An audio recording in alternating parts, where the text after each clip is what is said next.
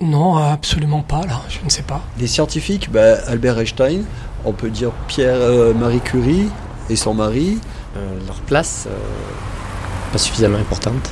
La cuisine, euh, ça rentre dans ce cadre-là ou pas Euh, Monsieur Charpak, monsieur, monsieur. Ça peut être des femmes.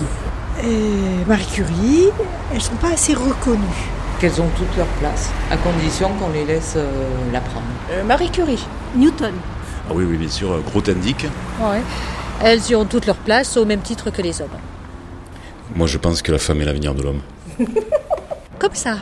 Oui, c'est ça. Euh, non. C'était Yvain, envoyé spécial sur Gap en direct.